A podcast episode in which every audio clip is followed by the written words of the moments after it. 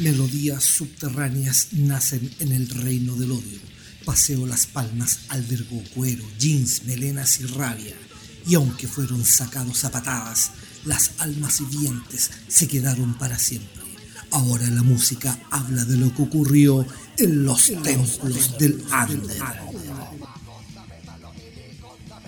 Templos del Ander. Solo en Artefacto Sonoro Radio.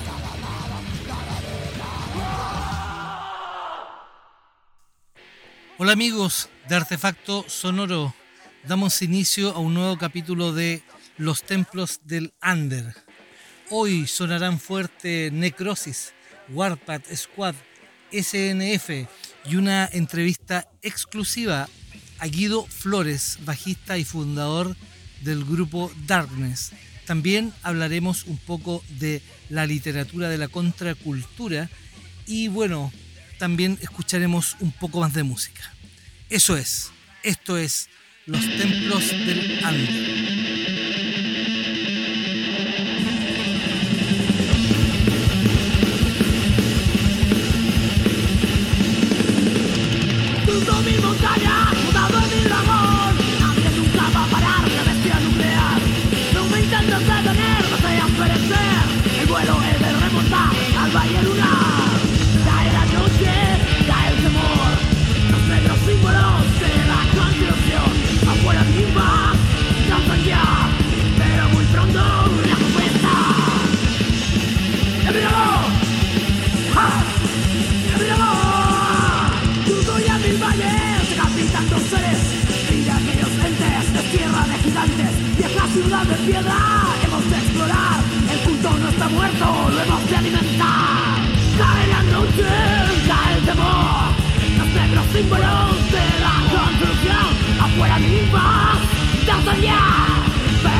Amigos,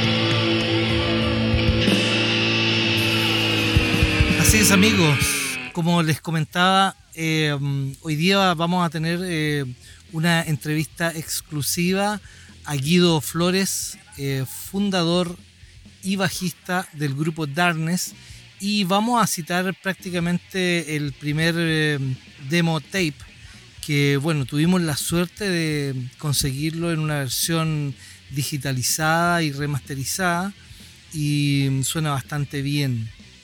Hablaremos también un poco de, la literatura que existe hoy en día, eh, que tiene que ver mucho con, la contracultura. Estuvimos revisando eh, varios textos eh, de partida, por ejemplo, estuvimos revisando el libro de Pentagram, que habla un poco de sus orígenes y se llama La leyenda del under sudamericano, del underground sudamericano.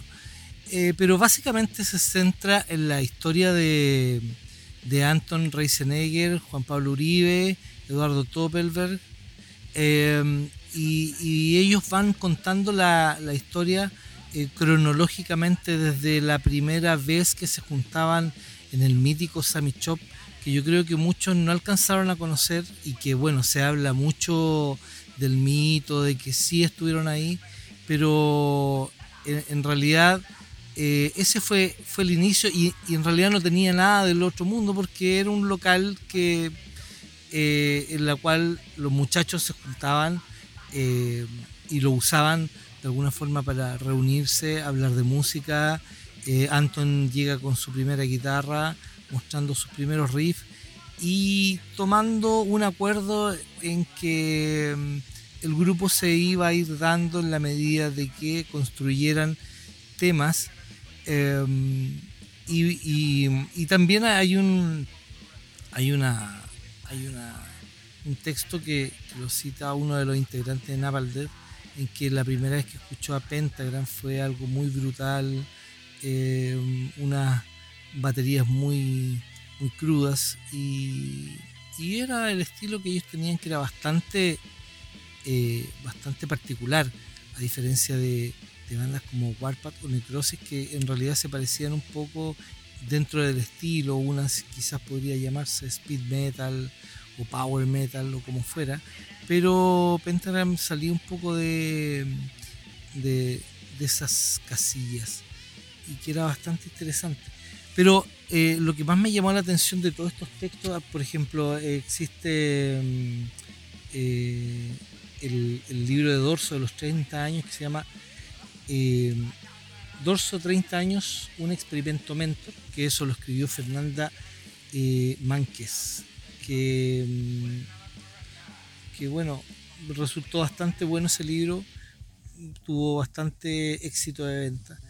Em, pero hay un libro que se llama Thrash, el sonido del sonido al contenido, escrito por Maximiliano Sánchez, que también posteriormente escribió el libro de posteriormente escribió el libro de Masacre de los 30 años.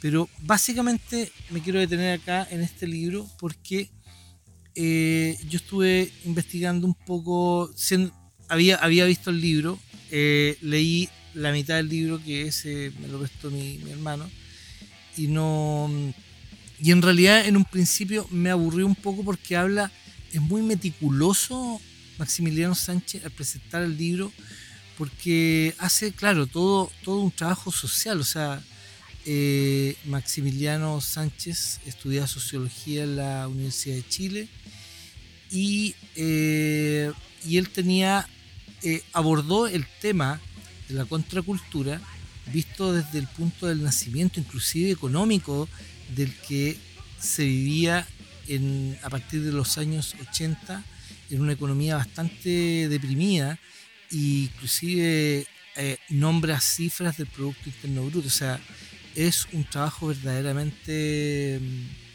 eh, bastante, bastante, bastante acucioso, eh, un trabajo muy bien logrado en términos sociológicos, porque habla de, cómo, cómo, inclusive cómo vestía la juventud antes de, que aparecieran este, estos grupos em, suburbanos, si queremos llamarlo así, o grupos o tribus, como se les llamó posteriormente eh, de jóvenes que, en definitiva eh, querían eh, mostrar un poco su descontento social. en el capítulo anterior hablé de, que en realidad no, no, me interesaba ahondar en temas políticos, pero lamentablemente se vivía en una época de dictadura, entonces no era, era difícil no abstraerse y decir, no, ¿sabes qué? no vamos a hablar de política. Eh, nos vamos a la música. Eh, de eso mismo eh, me interesaba hablar un poco más adelante. Pero nos vamos a ir con un tema de la banda Necrosis, extraído de su demo Kingdom of Hate, que a mi parecer suena mucho mejor que lo que grabaron después en vinilo. Eh, y esto es Kingdom of Hate. Esto es el reino del odio. Esto es artefacto sonoro.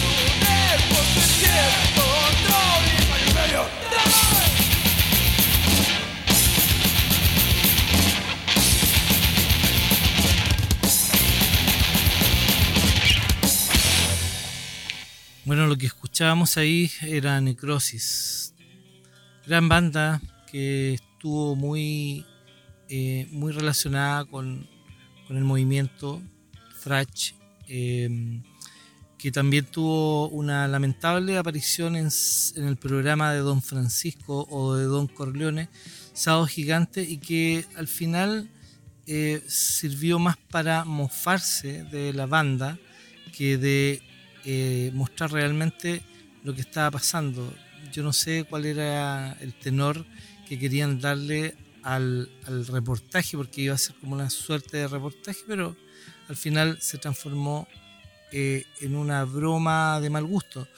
Eh, de hecho, el, sábado siguiente toca Necrosis en el Manuel Plaza y como era de costumbre, alguna, algunos muchachos medio pumas agresor eh, comenzaron a prender papeles, unos flyers que estaban y, claro, estaban todos más o menos eh, preocupados porque ya hubo un, incidente anteriormente cuando quisieron quemar eh, algunas gradas de Manuel Plaza cuando tocaba la, banda Masacre. Entonces eh, era complicado eso. Bueno, eso era Reino del Odio, tremendo tema que habla un poco de, de, la violencia que se vivía en Santiago, ¿no? volvamos a, lo que estábamos hablando un poco de, la literatura, de la contracultura o del thrash o del metal o como quieran llamarle. Eh, pero a mí me interesó mucho este trabajo que hizo eh, Maximiliano porque además eh, logré obtener la tesis de título, que eso fue previo a la edición del libro. Y es muy interesante todo lo que...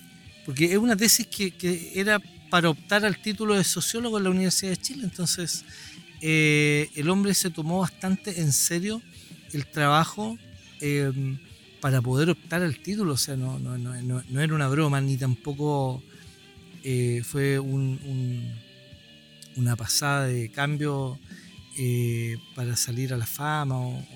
no, el tipo lo hizo bastante, fue bastante concienzudo en el trabajo que hizo.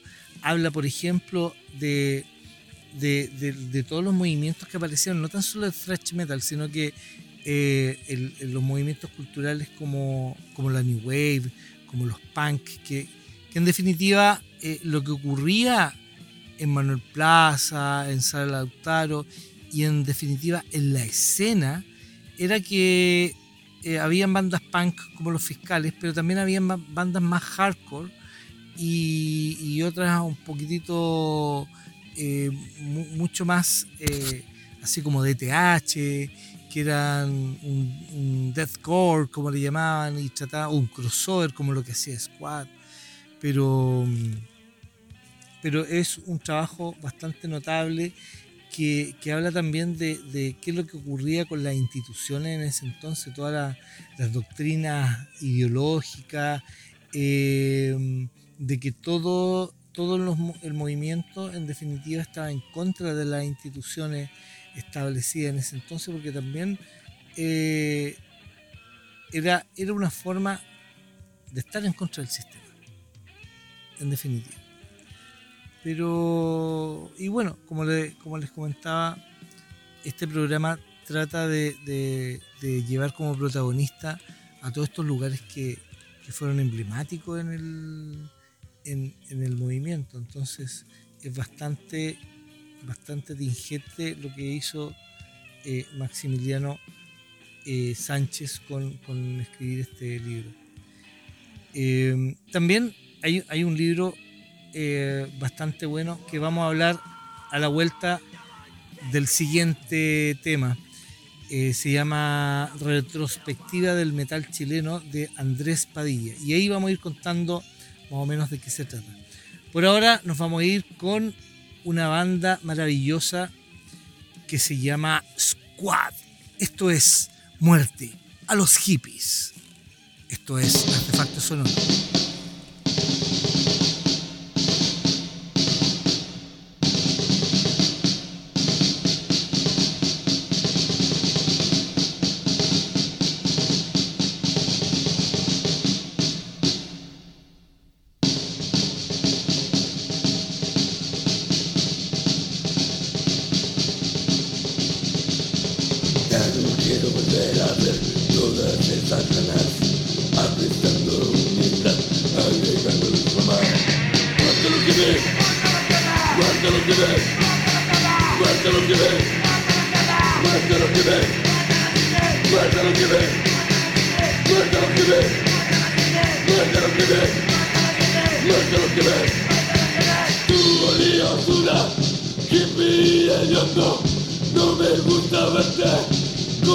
that I will. But don't give in. But don't give me, But don't give in. But don't give in. But don't give me, But don't give in. But don't give in. But don't give in. Metro Jim Rodriguez, estou loucurado. Make a way your fight. Make a way like somebody. But don't give in. But don't give que Why don't give it? Why don't give it? Why don't give it? Why don't give it? Why don't give it? Why don't give it? Why don't give it?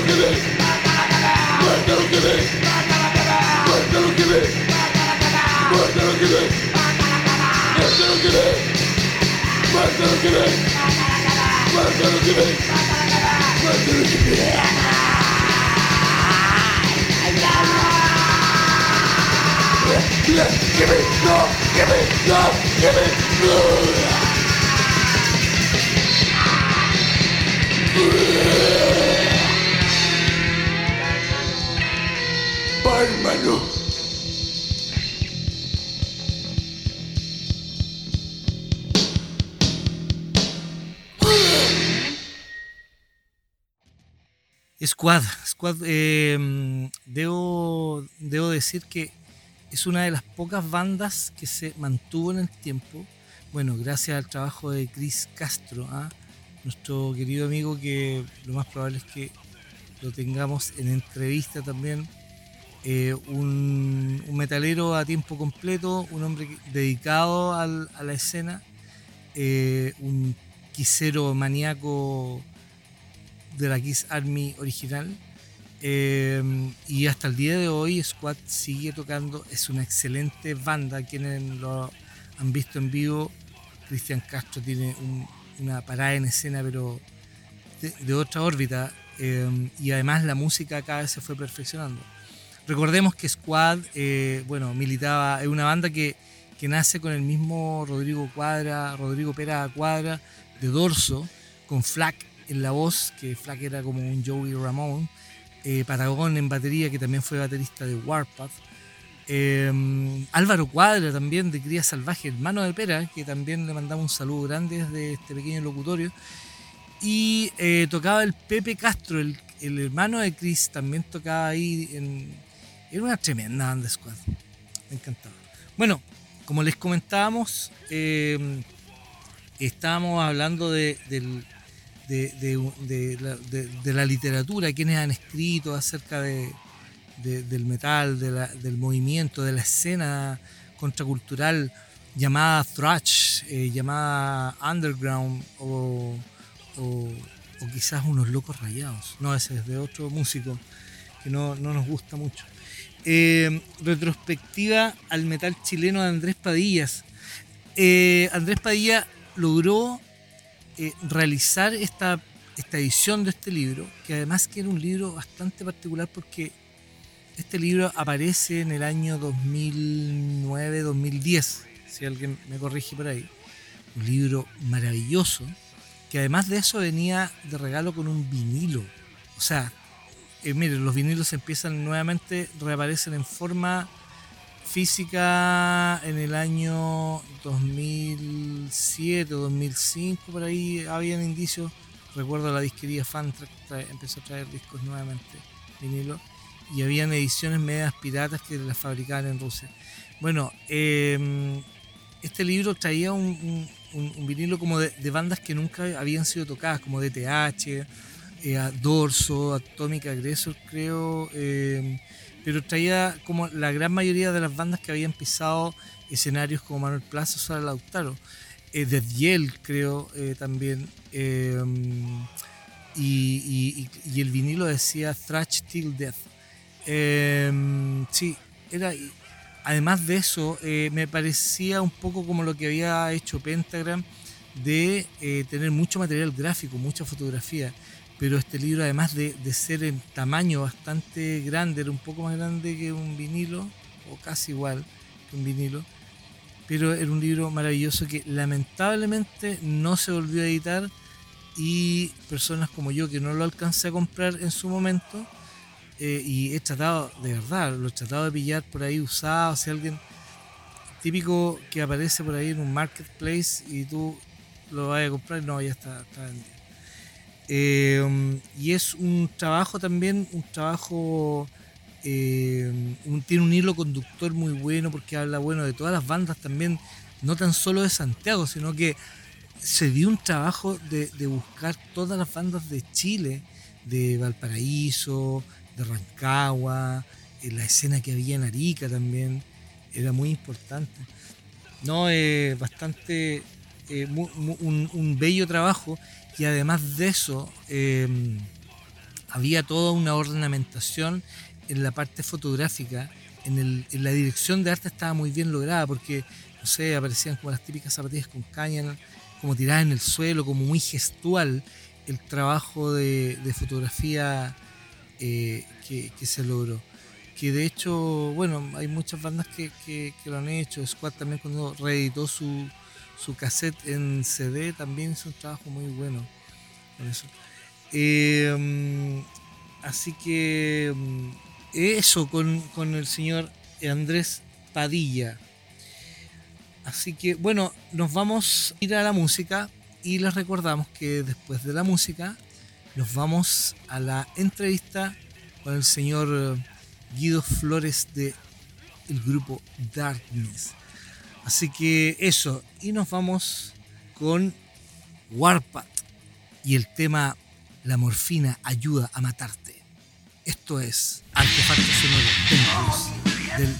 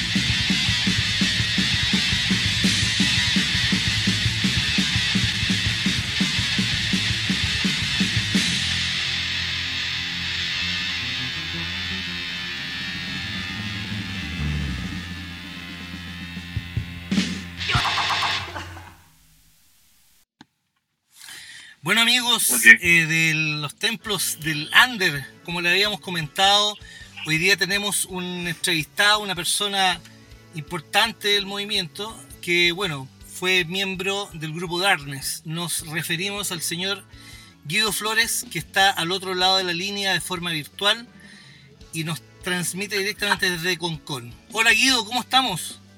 Hola, ¿cómo estamos? ¿Todo bien? Espero que, espero que estén muy bien ahí espero que todos, toda la audiencia esté bien de toda la situación que estamos viviendo de encierro y pandemia. Así es, poquito. Así es. Eh, estamos, bueno, viviendo momentos, momentos más o menos complicados, así que. Pero mira, eh, como se trata esto de, la, idea es que tú nos puedas contar eh, cómo fue la experiencia de haber participado en los conciertos que se hicieron en Manuel Plaza, Sala Lautaro. Cuéntanos un poco cómo fue tu experiencia en haber pisado estos míticos lugares donde eh, sonó la música thrash, el death metal, el hardcore, el crossover. Cuéntanos un poco.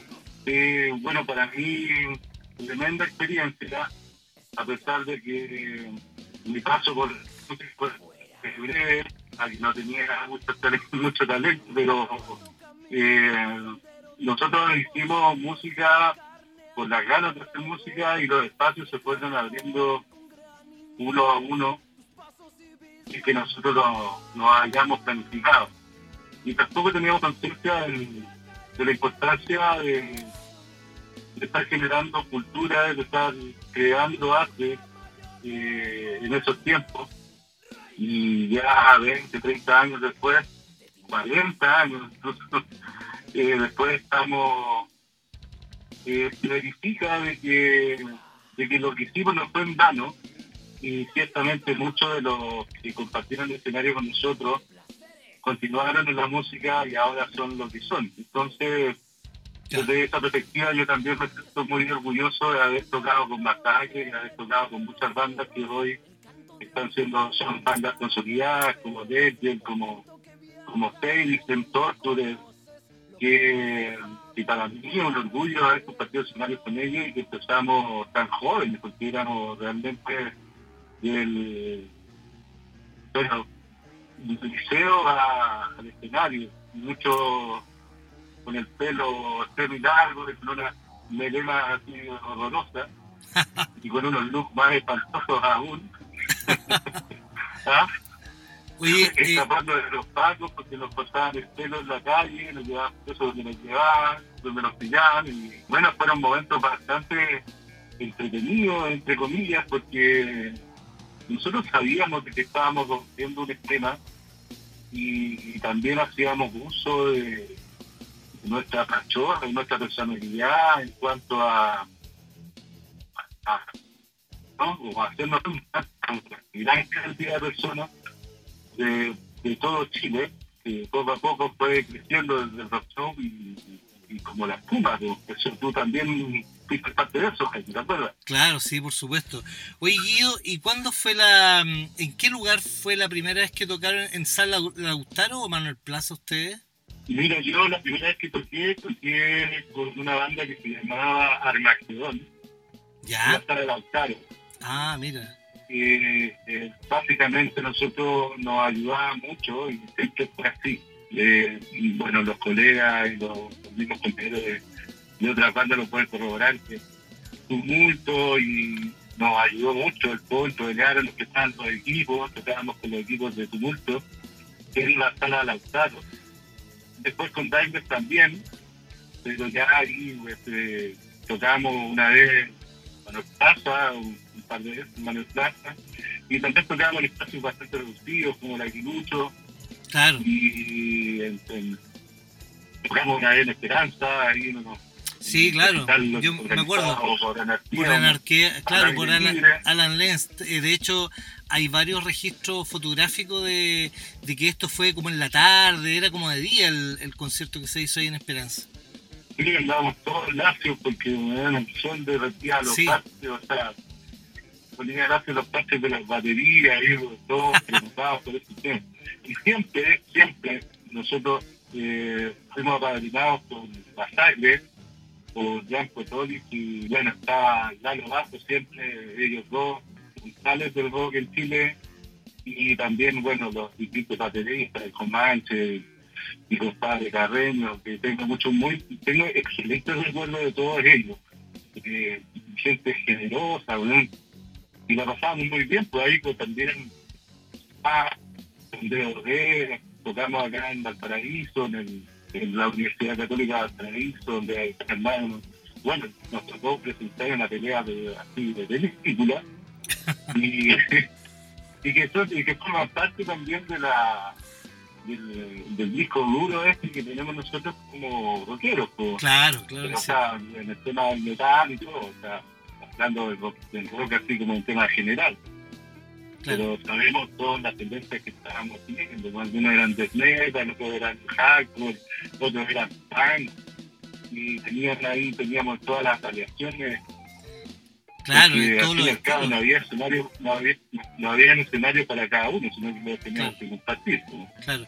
Oye, y en la sala de Lautaro, bueno, ahí fue como nuestra nuestro bastión, ahí empezaron las primeras las primeras Ahora, ahora disculpa Guido, el Sala Lautaro eh, era mi impresión que estaba más relacionado con el death metal que fue se fue perfeccionando en el, en el tiempo, pero yo me acuerdo haber visto flyers que eh, donde aparecían más bandas, o sea, Sala Lautaro, que hoy día, no sé si, si has pasado por la calle de Euclides, está convertido en un templo, no un templo de Lander, un templo del, un templo religioso evangélico, donde la gente salta con espasmo y todo.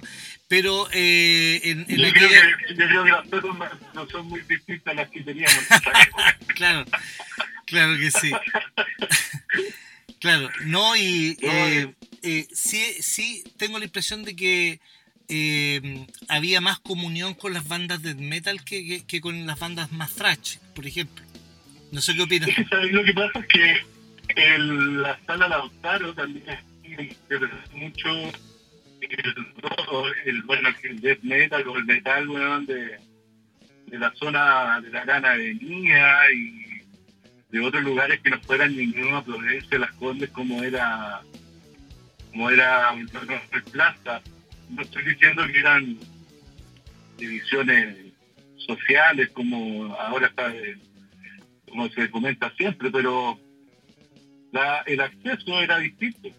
El mm. acceso era distinto, o sea, para nosotros era mucho más fácil tocar en los porque teníamos el apoyo de las bandas que estaban ahí, de la tía, de la señora que se ponía en la casa, que al final nos decían que nos iban a pagar y nos pagaban 500 pesos para la micro y nosotros con 500 pesos puta, parábamos un asado. Claro, exactamente. Igual también nos, nos, apoyaban con la pega de afiche. Estamos hablando de casi 30 años atrás, pues, más o menos, más, más diría. Claro, pues, casi 30 años atrás. Y los productores que, se atrevían a hacer recitales. En ese tiempo me acuerdo del Barata, me acuerdo de un montón de, de que eran bastante visionarios, que, que, hacían los recitales para, para financiar sus revistas, que muchas veces salían para atrás y todo. Y tenían un público más, como tú dices, más metalero, mucho más radical en cuanto a la al, al, ruido que metíamos. Claro. Oye, y los recitales eran, son una noche banda, Oye, eh, Guido, eh, cuéntame un poco, Darkness eh, le tocó, eh, tocó en, en, algún colegio, porque también hubieron muchos conciertos que, que se hicieron en colegio, bueno, quizás no, no duraban mucho por eh, el tipo de público que iba, pero ¿a ustedes les tocó asistir a algún evento en, en colegios? Eh, no, no, no, no me tocó personalmente. Bueno, tú sabes que varios también hubo, tuvimos, tuvo varios bajistas. Sí, claro. Después de mí, yo creo que vi a Daniel tocar, bueno, yo la primera vez que vi a Daniel lo vi en el Manuel Plaza. Ya. Y estaban tocando, claro, y esta fue la primera vez, creo que era el, debut de Daniel. Ahí ingresé a Daniel, estuve tocamos hasta arriba de una plataforma en un camión ahí en la Villa de la Católica, en Matute. Era un colegio, no. Luego vi a verme también tocar en, en el Progress, en San Martín. Ah, perfecto, sí. Sí, perfecto. Sí. El, eh, esa vez que tuviste el debut fue cuando tocó Masacre, o sea, iba a tocar Masacre, pero prendieron las gradas del Manuel Plaza. Me parece que fue el debut de Darkness, ¿no? Exactamente, creo que tocaban con Alba. tocó eh, SNF, eh, Anarquía, claro, sí, claro. Sí, es que eh, yo también estuve en ese en ese concierto y, bueno, Anarquía. claro, y Masacre no alcanzó a tocar porque eh, empezó, a salir humo del, del, costado izquierdo del, del ala izquierda del gimnasio y había unos huevones ahí perdón la expresión, prendiendo las gradas, no, olvídate, qué horrible. Y se acabó el concierto. Claro. Así pues. Eh,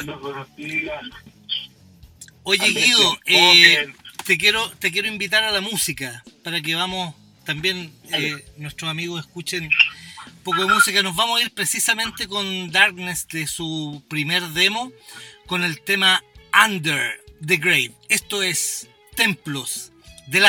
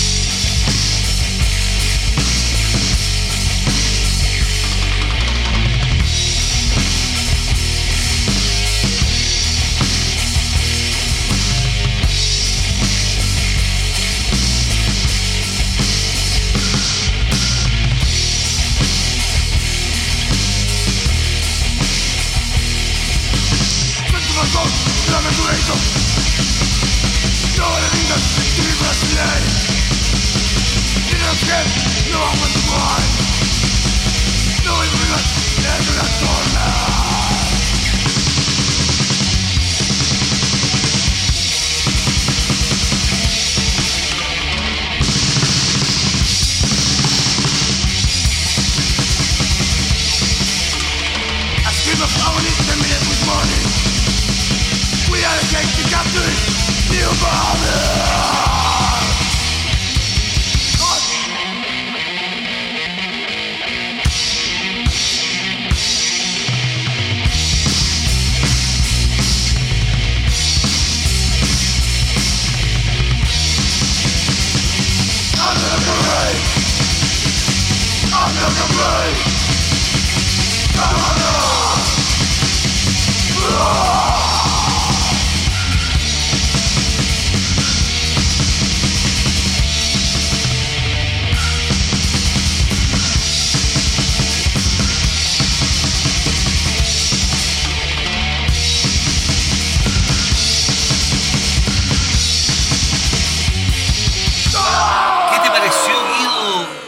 Lander. the Grave, temazo de Darkness, ¿ah? Muy bueno. Temazo, fue una, una fiesta, en chino. Y ahora hace poco vi en el Facebook, ahí en las redes sociales, una, una banda que creo que todo el mundo conoce, ya estoy viejo, ha corrido mucha agua con puentes, y han salido un montón de músicos súper talentosos.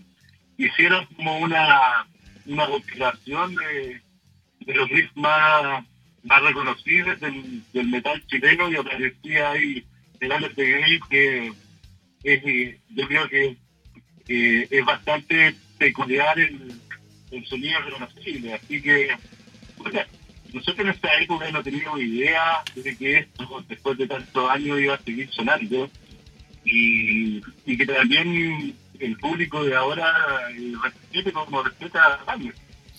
Siendo que es una de las tantas bandas eh, reconocibles del underground chileno de, de, aquellos años. Eh, bueno, es que... Me da mucho gusto. A mí, en, mi, en mi, mi parecer, eh, Darkness eh, lograba un sonido eh, bastante eh, potente en el escenario, eh, pero también estaba muy bien afiatada la banda.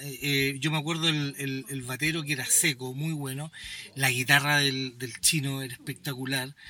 Y, y, como te digo, era una banda que estaba muy bien afiatada. Entonces, y para, para, para cómo sonaba en esa época. Esta grabación quedó muy bien hecha, muy bien lograda. Por suerte tenemos, alcanzamos a rescatar por ahí unos, unos tapes que están directo grabados desde, desde las cintas master y se escuchan muy bien.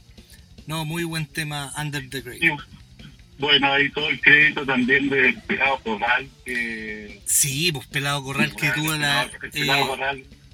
Fue, fue importante en la grabación de, de muchas bandas de, de presencia, claro, su presencia y lo que hizo marcó un antes y un después, porque se abrieron la posibilidad de un poco el sonido de la banda a través de los demos y salieron uno y cada vez, o sea, salió salieron los demos al principio con una producción bastante del, desde el desde, así con las protocolos y claro. casi a mano.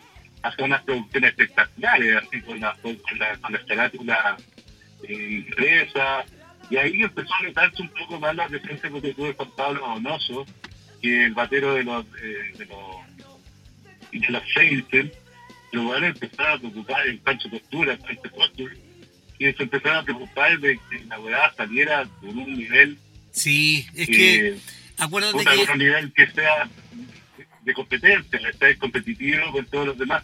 Claro. Salieron otras bandas también que lo tenían. O sea, bueno, me acuerdo de, no sé, Brian Game, de, de, de Squad, de eh, No, y- que y- sacaban unas carátulas, Sí, eh, y unas no, producciones bastante los, los- de hecho el, entonces, de el- repente ahí como que de hecho el, te- el tape de el cassette de eh, SNF se volvió a editar.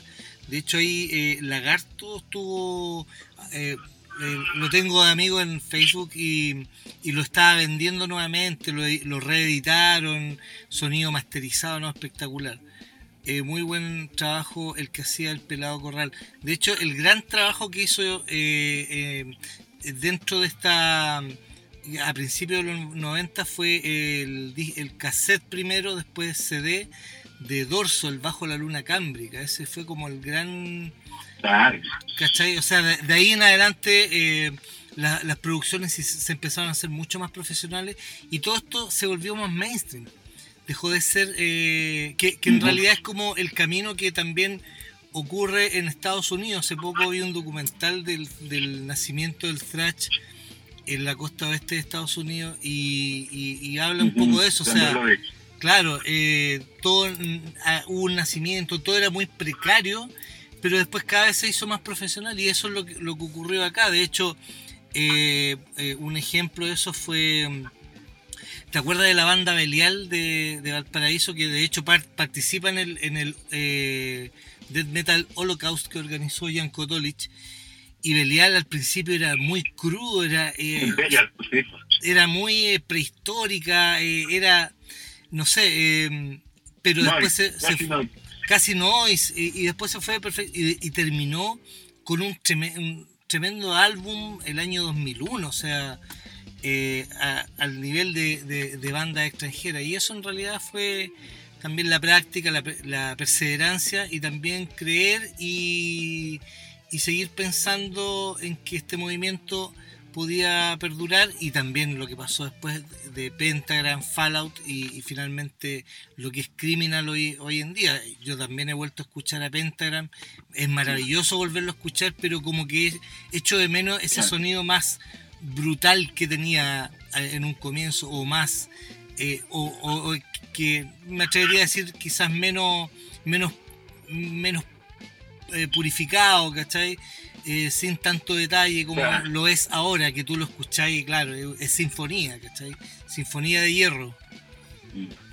Así que... Pero eh, ¿sabes qué? La, al fin y al cabo, lo- este proceso que, que te estaba comentando y que, eh, que salió desde el- la, la sala Lautaro con estos recitales medios mixtos donde tocaban bandas hippies y terminábamos tocando metaleros, eh, se fue decantando y empezó a mucho mejor. O sea, desde, Claro.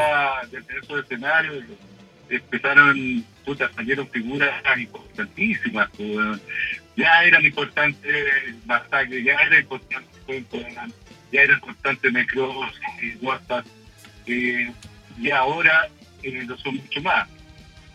Eh, y eso eh, responde mucho de la, de la calidad de la producción y también de la calidad de los músicos y el compromiso que ellos tienen con su arte. claro, Nosotros los que empezamos ya, eh, como que hemos conversado muchas veces, eh, yo derivé al periodismo, derivé a otro tipo de disciplina y la música ya empezó a quedar como en un segundo plano hasta que de repente eh, Wagner llegó un momento, el chino se fue para Francia, el Mauro se fue para España, eh, Jan siempre tocando el seco, nuestro gran talento ahí, con una banda de la Martin. Y después vino, el Pancho Tortura, el Pancho Tortura, Francisco Tortura, Francisco Dautín. Nos tomó, pescaron el tema y lo resucitó, ¿sabes? claro, Y, y con los resultados que nosotros tenemos ahora. claro, Entonces, eh, figuras como ellos, un profesor Juan Pablo Donoso, que puta, ahora está con entra, tiene una las bandas weón ustedes lo conocen en todas partes, todos también.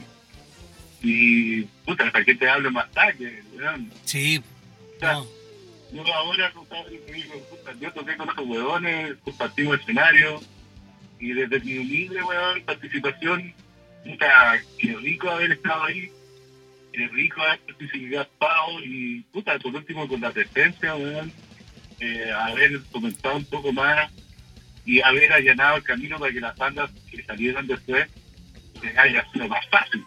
exactamente. Porque yo me acuerdo que tocábamos, weón, yo me acuerdo que tocábamos tres bandas con bajo y cinco bandas con la misma batería. Exactamente. Y los mismos equipos y al después que final, la- claro. Claro, los equipos y todo, pues, weón. Entonces, Sí, igual había ahí una cierta... profesionales, weón. Claro. Cada uno llega con su propio... con Todas las bandas tienen su estudio, su weón. su road y claro, no, no, si antes era todo más precario, pues bueno, hoy día, de hecho, la misma forma de conseguir instrumentos eh, de buena calidad, hoy día todo es más accesible, y antes no, antes era todo más, más complicado, todo era más precario. Así que eso. Eh, Guido Flores, eh, Guido Flores, nos vamos despidiendo ya. Eh, quiero agradecerte enormemente en nombre mío y de la radio Artefacto Sonoro el hecho de que haya accedido a esta entrevista.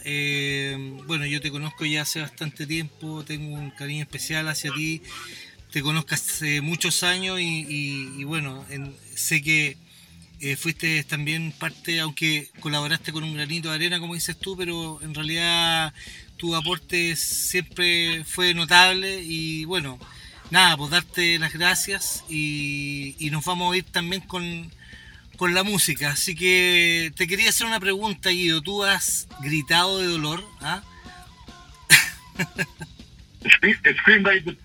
Exactamente, nos vamos con este temazo.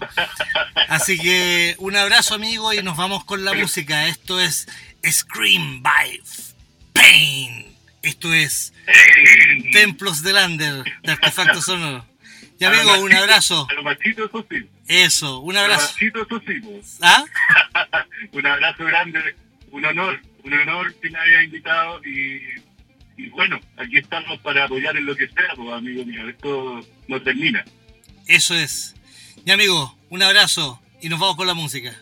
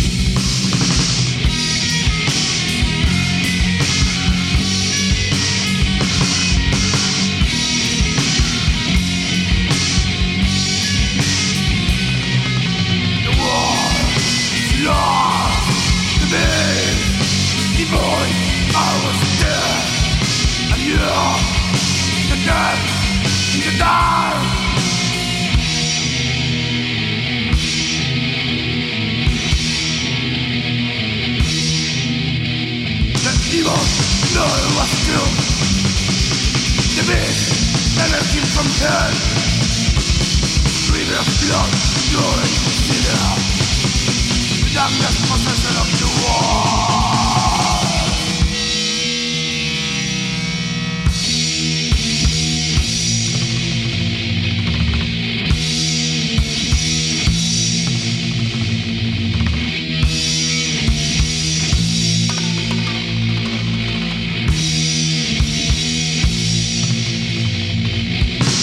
Nightmare of death.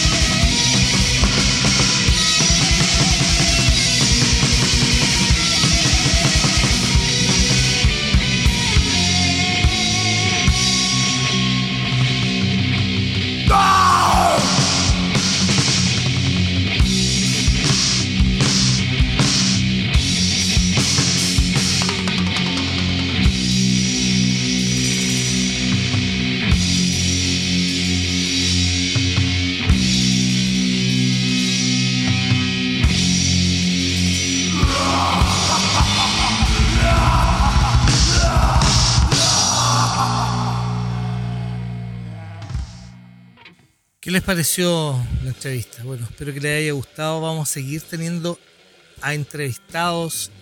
Creo que está por confirmar el señor Marco Cusato de diferentes proyectos, Rust, Warpath, eh, Fallacy, eh, Somber Wind, etcétera, etcétera.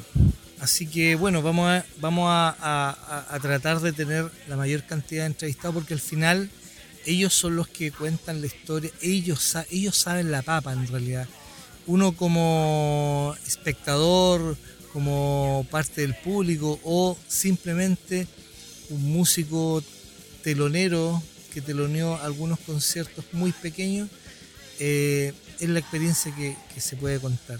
Pero ellos estuvieron ahí, eran, eran la carne cañón muchas veces de, para poder arrendar los locales, para ver si se ganaba algo, para, para poner plata para que el show sonara bien. Eso, eso bueno, se, se ha visto muchas veces en todos lados.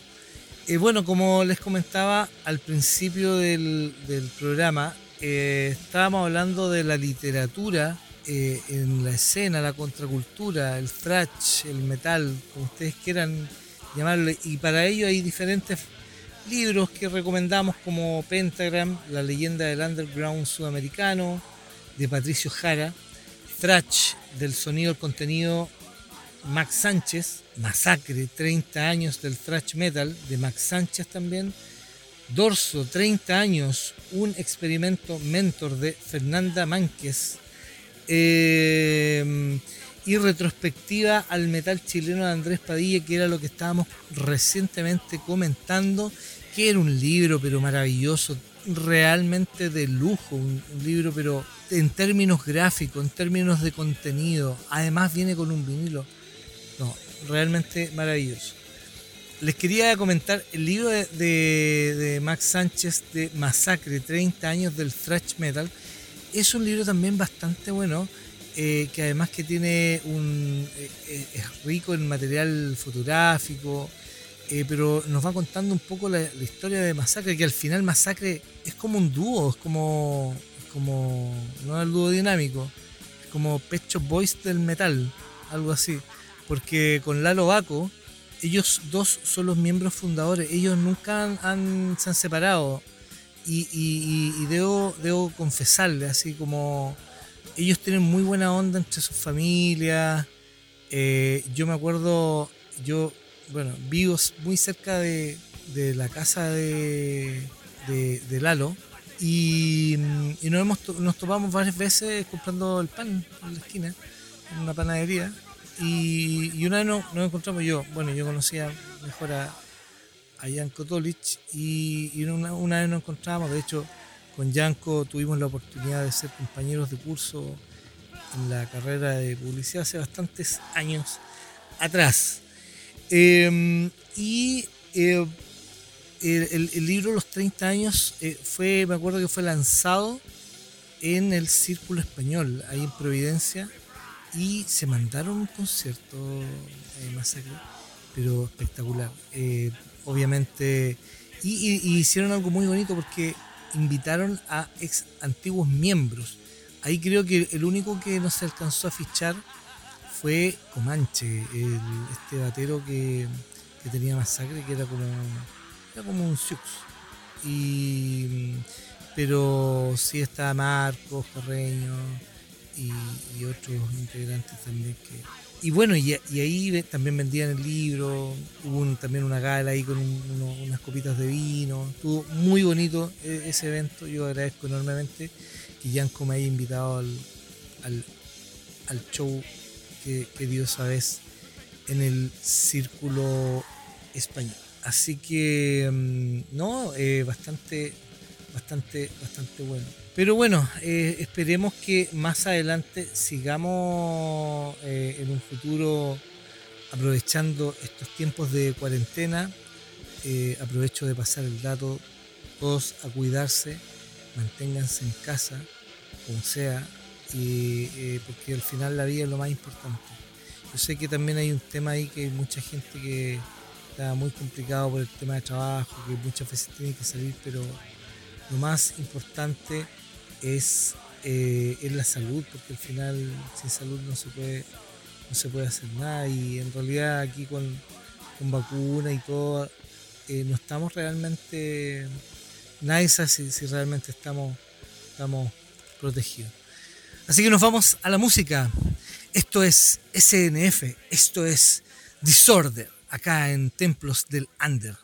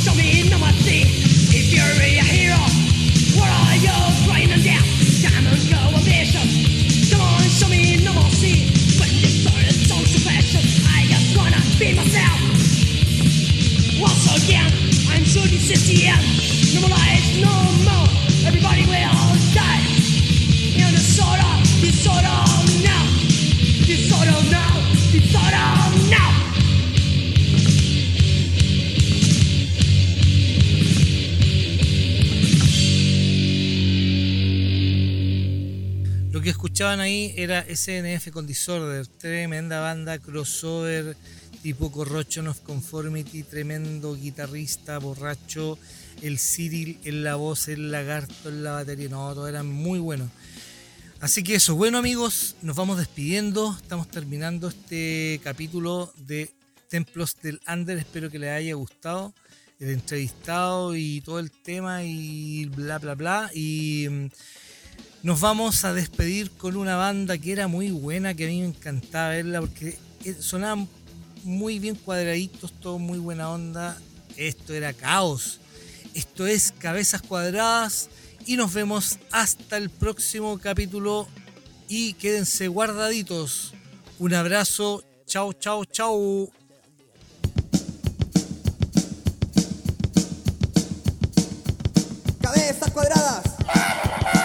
Cabezas huecas. Cabezas cuadradas. Cabezas huecas. Cabezas cuadradas. Cabezas huecas. Cabezas cuadradas. Cabezas huecas.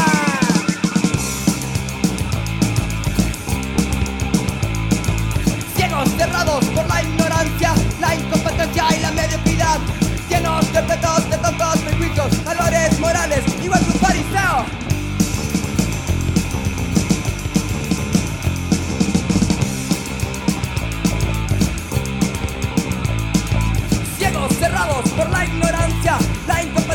la mediocridad. Llenos de petos de tantos prejuicios, valores morales, igual que un fariseo.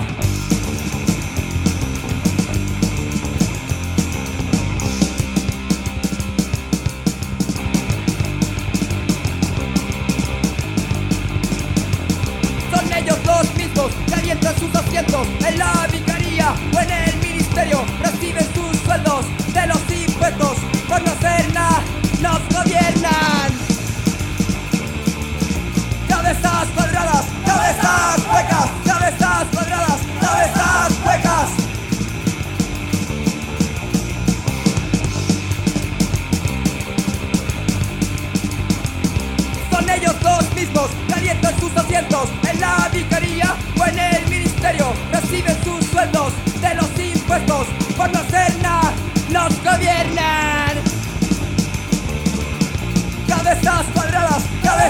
cuadradas, cuadradas, cuadradas, cuadradas.